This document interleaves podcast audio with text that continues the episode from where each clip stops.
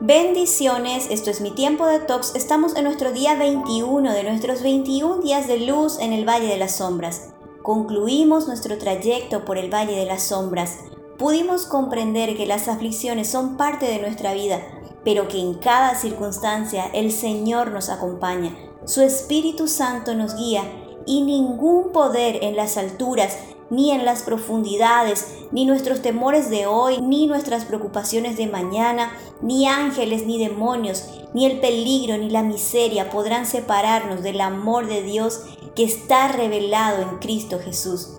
Romanos 8:38 nos dice, estoy convencido de que nada podrá separarnos de su amor, ni la muerte, ni la vida Qué maravilloso es saber que durante nuestro caminar en esta vida Dios nos ama y cuando nos toque partir a su presencia nos seguirá amando. Hoy podemos comprender su amor en parte, pero cuando estemos delante de Él comprenderemos su amor en totalidad.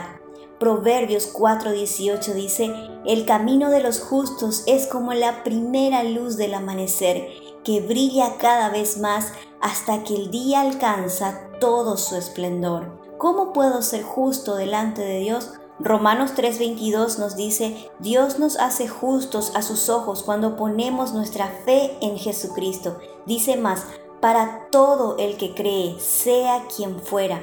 Alcanzamos la salvación no como un premio por las cosas buenas que hayamos hecho, sino por la gracia de Dios. Si por causa de las aflicciones sentiste enojo contra Dios, este es el día de reconciliación. Si tuviste una idea equivocada pensando que como hijos de Dios estaremos libres de aflicciones y ese pensamiento te llevó a dudar del amor de Dios, hoy es el día de reconciliación. Si en las aflicciones tomaste el camino de la renuncia, hoy es el día de la reconciliación. Hagamos una pausa Tomemos unos minutos para disfrutar de la presencia de Jesús. Imagina el día que podamos estar cara a cara con Él y Él pueda mostrarnos ese nombre nuestro escrito en la palma de sus manos y que nos diga, mira, estuviste aquí siempre en la palma de mis manos. Hablemos con Dios. Amado Padre, te pido que en tu infinita grandeza me concedas fortaleza interior a través de tu Espíritu. Te pido, papá, que Cristo viva en mí por la fe y que su amor sea el cimiento de mi vida. Te pido perdón por mis pecados. Te pido perdón por haberme alejado de ti o por haber dudado de tu amor.